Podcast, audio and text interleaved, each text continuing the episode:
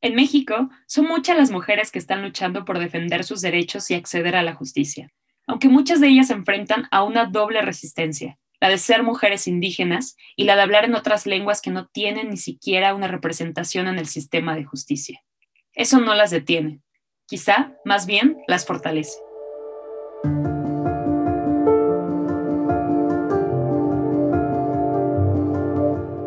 Bienvenidas y bienvenidos a Sin Castigo el podcast donde platicamos sobre los cómo, los qués y los porqués de la impunidad en México.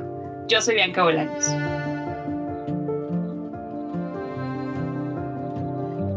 Muchas gracias a todas y a todos por acompañarnos. En esta conmemoración del Día de la Mujer queremos visibilizar las luchas de mujeres en los distintos estados. Sabemos que hay mujeres luchando por nuestros derechos y sabemos que hay mujeres luchando por el acceso a la justicia y también queremos un debate de cómo crear desde lo colectivo para combatir los distintos obstáculos que enfrentamos las mujeres para acceder a la justicia. Hoy me encuentro con Luz Bey Méndez. Ella es una compañera, amiga, que también está en lucha por los derechos de las mujeres. Entonces, por favor, Lucy, ¿nos podrías dar una breve presentación a qué te dedicas y pues cuál es el colectivo feminista que tú también llevas en tu localidad? Hola, muy buenas tardes a todas y todas. Gracias, Bianca, Impunidad Cero, por la invitación. Eh, soy del estado de Chiapas, mujer maya celtal, y pues muy orgullosa de mis raíces. Y pertenezco a la red de mujeres PEPEN, que significa mariposa, y también eh, estamos dentro de este movimiento feminista comunitario, ¿no? Un tema en el que recalcamos mucho la revalorización de los trabajos desde las comunidades, desde la localidad, e integrantes también mujeres mayas, mujeres tojolabales, mujeres soques, que han estado en esta lucha de la inclusión y la igualdad. Oye, Luz, también hemos visto que eres promotora de los Objetivos de Desarrollo Sostenible de la Agenda 2030. ¿Nos puedes platicar en qué consiste este nombramiento y qué están impulsando? Sí, la verdad es, un tema súper importante que está inclinado a la agenda nacional, a la agenda internacional.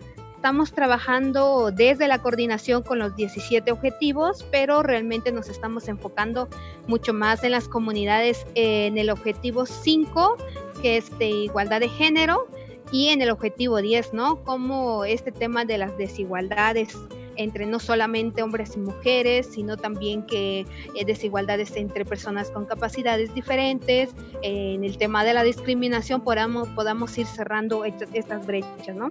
Y justo este nombramiento también enfoca a seguir trabajando en pequeñas acciones desde lo local, estatal e incluso hasta internacional, ¿no? Porque es una red a nivel internacional que permita justamente cumplir con todas estas acciones a favor de, nuestro planeta, a favor de la sociedad, a favor de comunidades indígenas, a favor de comunidades también campesinas y justo desde la coordinación estatal de los Objetivos de Desarrollo Sostenible, que incluyen a jóvenes, eh, también niños, adolescentes, adultos, quienes están inmersos en esta parte importante de generar un planeta que nos permita consolidar una vida sustentable y sostenible.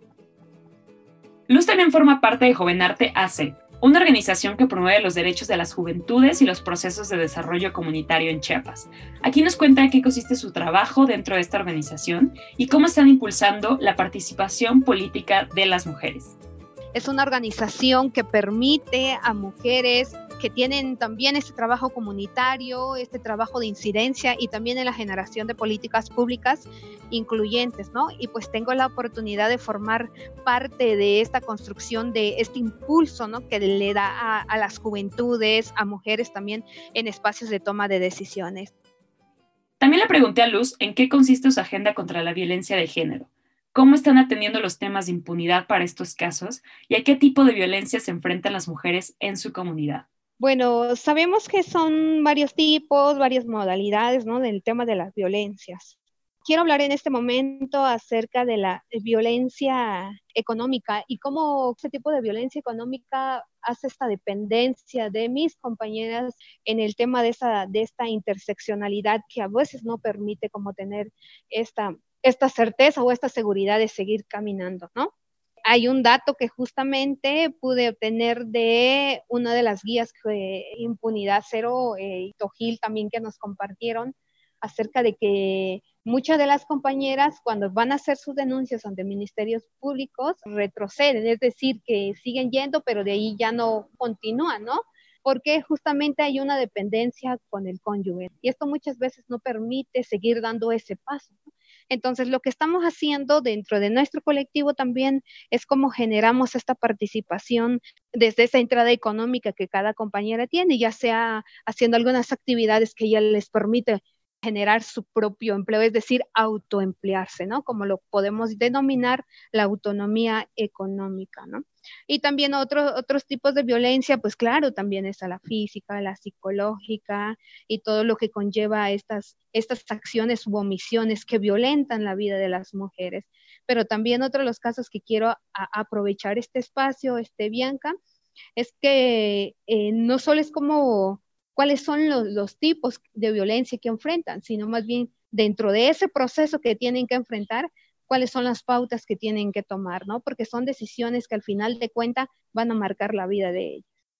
¿Y podrías platicarnos un poco más sobre qué, cómo está trabajando tu colectivo para erradicar estos problemas? Bueno, estamos canalizando y también estamos dando apoyo jurídico y psicológico con las compañeras que así lo solicitan.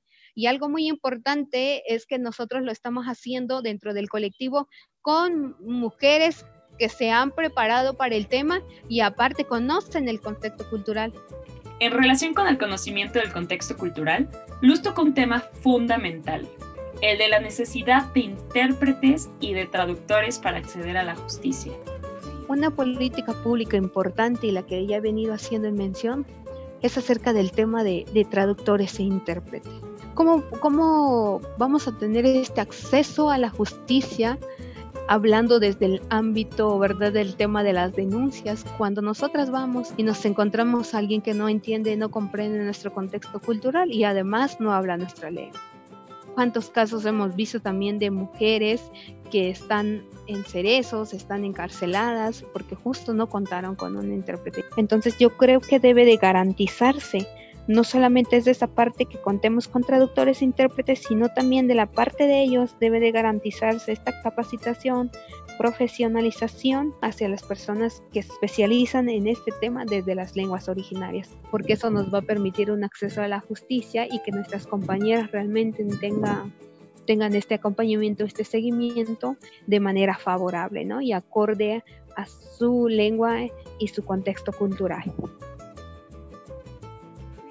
Finalmente, le pregunté a Luz qué cree que se necesita para defender los derechos de las mujeres desde la sociedad civil, así como para impulsar políticas públicas que puedan beneficiarnos a todas. Desde las organizaciones de la sociedad civil son acciones a favor, ¿no? Para defender los derechos de las mujeres.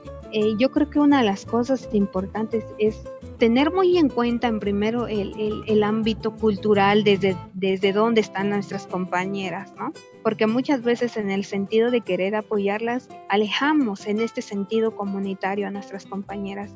Y justo lo que hace la, la red PEPEN, este, este trabajo de feminismo comunitario con ellas, es reflexionar en conjunto los pasos que vamos a ir dando, ¿no?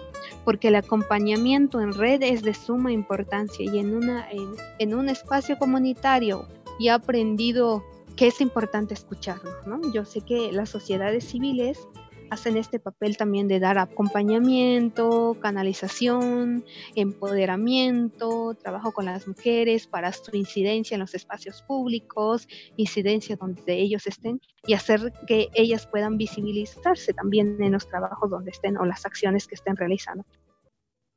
El trabajo que hace Luz en su comunidad como el que realizan muchas otras redes y colectivas de mujeres en México y en el mundo, son un ejemplo de lucha por la representación de las mujeres indígenas para acceder a la justicia. Desde las organizaciones de la sociedad civil y desde los distintos frentes en los que trabajamos las mujeres cotidianamente para defender nuestros derechos, debemos encontrar las formas más adecuadas de escucharnos, incluirnos y apoyarnos desde lo colectivo.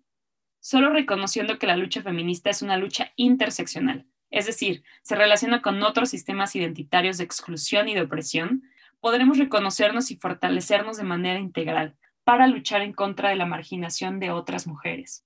Bianca, quiero agradecerte esta oportunidad a todos los que nos escuchan, a todos los que nos siguen, eh, siguen a, Impunidad Cero. La verdad es, eh, hacen un trabajo muy importante, este trabajo que permite también el acceso a la justicia y quiero aprovechar y felicitar que eh, tienen una plataforma en la que podamos usarlo para hacer denuncias de muy fácil acceso y también muy entendible, ¿no? Y, y ojalá en algún momento se pueda trabajar con las 68 lenguas, va a ser un reto, pero también es una de las cosas que que debemos ir emprendiendo como colectivos, como redes y haciendo este esfuerzo tan grande para acercar esta información a, nuestras compañeras indígenas, ¿no? Porque es importante tomar en consideración sus conocimientos, su lengua y su cultura. Muchísimas gracias. Gracias a todas y todos.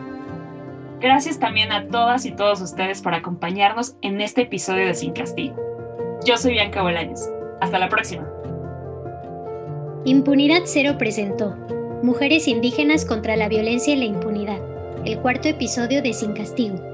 Locución y entrevista, Bianca Bolaños. Guión, diseño sonoro y edición, Mariana Flores. Agradecemos a Luz Bey Méndez por haber compartido su trabajo con nosotras. Recuerden seguirnos en nuestras redes sociales en arroba impunidad 0 mx y compartir este podcast.